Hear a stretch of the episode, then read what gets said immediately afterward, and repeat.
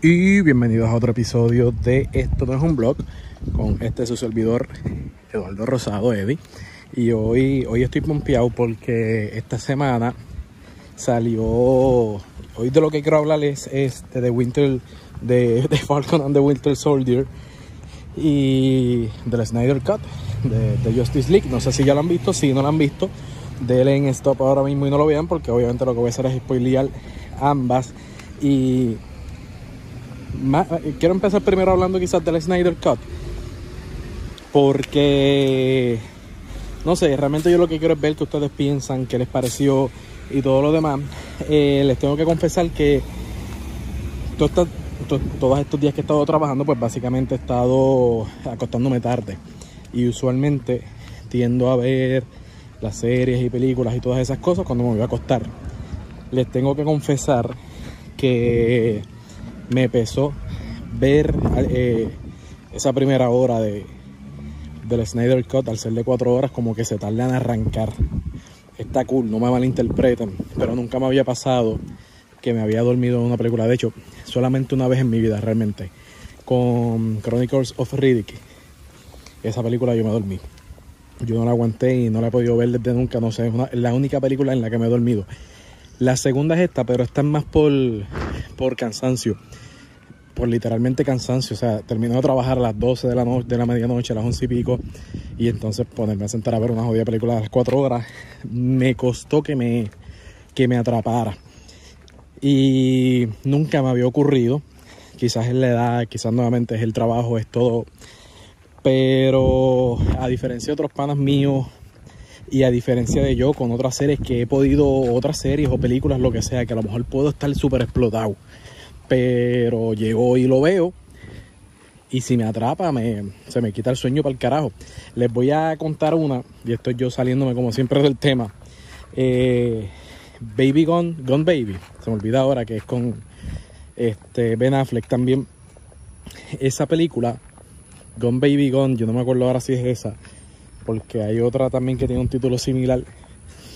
Pero es esta película que yo me acuerdo, yo me levanté en la madrugada eh, o no, no estaba cogiendo el sueño y me puse a cambiar canales y dije, déjame ver si encuentro, esto fue hace años atrás cuando salió esa película, con Baby Girl, algo así, o con, no me acuerdo. Es un, me siento fatal que se me haya olvidado el título ahora mismo. Estaba eh, qué sé yo, de madrugada, no podía dormir y me puse a buscar eh, documentales y cosas en la televisión y caí eh, en uno de los canales de cable que tenía ¿verdad? en ese entonces de servicio y estaban dando esa película y la puse nunca no la no no no me había llamado la atención cuando salió en cine acababa de salir en, sistema de cable así que pues la puse pensando que me iba a aburrir honestamente y desde el principio de la película me atrapó. El sueño se me fue para el carajo. La película se acabó. Y para mí estuvo tan cabrona que yo me quedé pensando en la película. El sueño se me fue esa noche para el carajo. Pero de la pompiadera. Lo que les quiero decir es que, y no es la única vez que me ha pasado, lo que les quiero decir es eso, que me ha pasado, que me ha ocurrido, me imagino que ustedes también, que si la película, la serie, lo que sea, está bien cabrón y me atrapa desde un principio, el sueño se me va. Acá no ocurrió eso.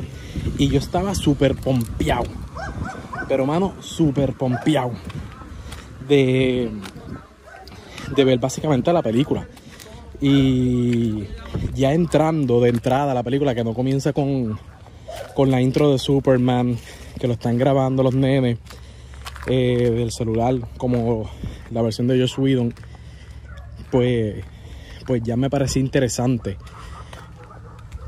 pero la primera vez me dormí. Eh, la segunda vez la estuve viendo, pero entre la decidí ver más temprano. Pero como tenía interrupciones de trabajo, más pudieron las interrupciones de trabajo que lo otro. Que otras veces que me ha ocurrido es que estoy trabajando y si la serie es bien buena y me atrapa, muchas veces el trabajo peligra. Yo digo, espérate, puñeta, estoy trabajando y estoy pensando ya en salir para terminar de verlo. Eso no me ocurrió acá. Pero nada, fue como que esa primera hora la pude ver eventualmente, este, creo que anteayer. Y, y sí, wow. Definitivamente lo que es la visión de un director y de un director que está muy claro y, y también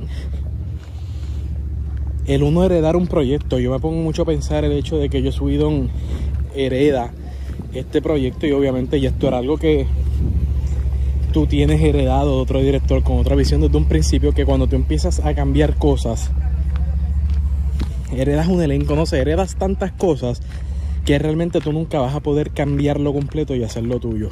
Y yo creo que, que pues, pues, no estoy justificando yo Whedon, pero adicional a que él estaba en un viaje y todas las cosas malas que él tiene, y que estaba quizás tratando de marbelear una película de DC, creo que también fue muy ingenuo de su parte.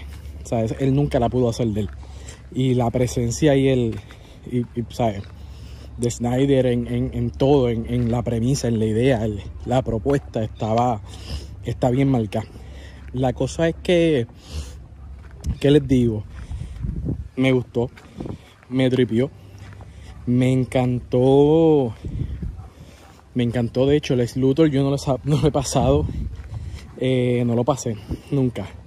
En esta lo pude pasar. Me encantó el ex Luthor, me encantó la, la escena post crédito.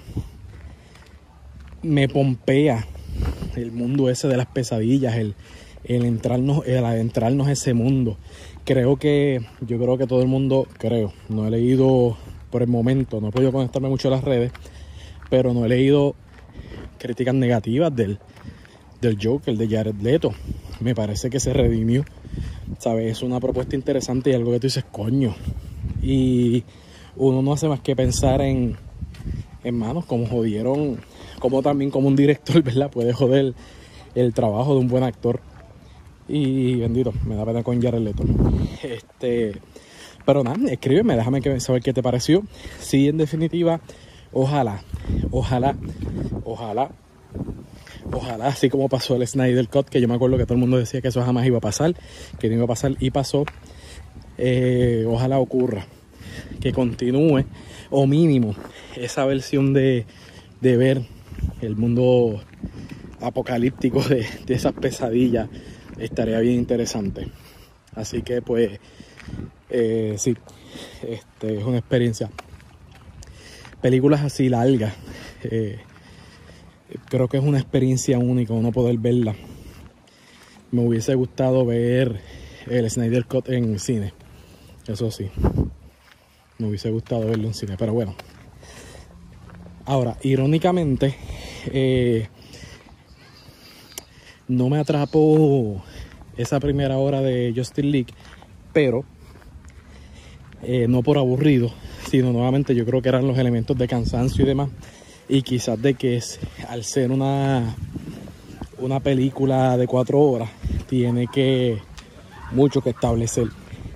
No me pasó con los 40, 30 minutos, 30 y pico, 40 minutos de eh, Falcon and the Winter Soldier. Así que no sé si la han visto, pero mano, siento que fue un episodio bien lento. Obviamente no hay la pompiadera que uno tiene con que tuvimos desde el primer episodio, con que era un episodio bien lento también, pero no sé, bien como que no sé, este de WandaVision. Acá siento que este no sé, le faltó sazón me faltó como que algo. Eh,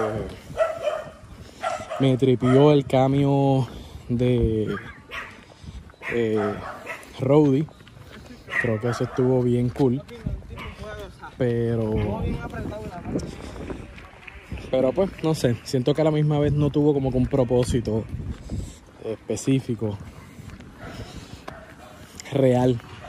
Fuera de un fanservice. No sé si más adelante en la serie tenga un rol mucho más participativo y, algo mucho más, no sé, este, específico, pero siento que de verdad no compuso nada. Lo podemos quitar, lo podemos poner X cualquier personaje ahí, pues no me pompió como cualquiera de los otros cambios en WandaVision que jugaron roles importantísimos a través de la trama, pero nuevamente es el primer episodio, a lo mejor simplemente estoy hablando mierda.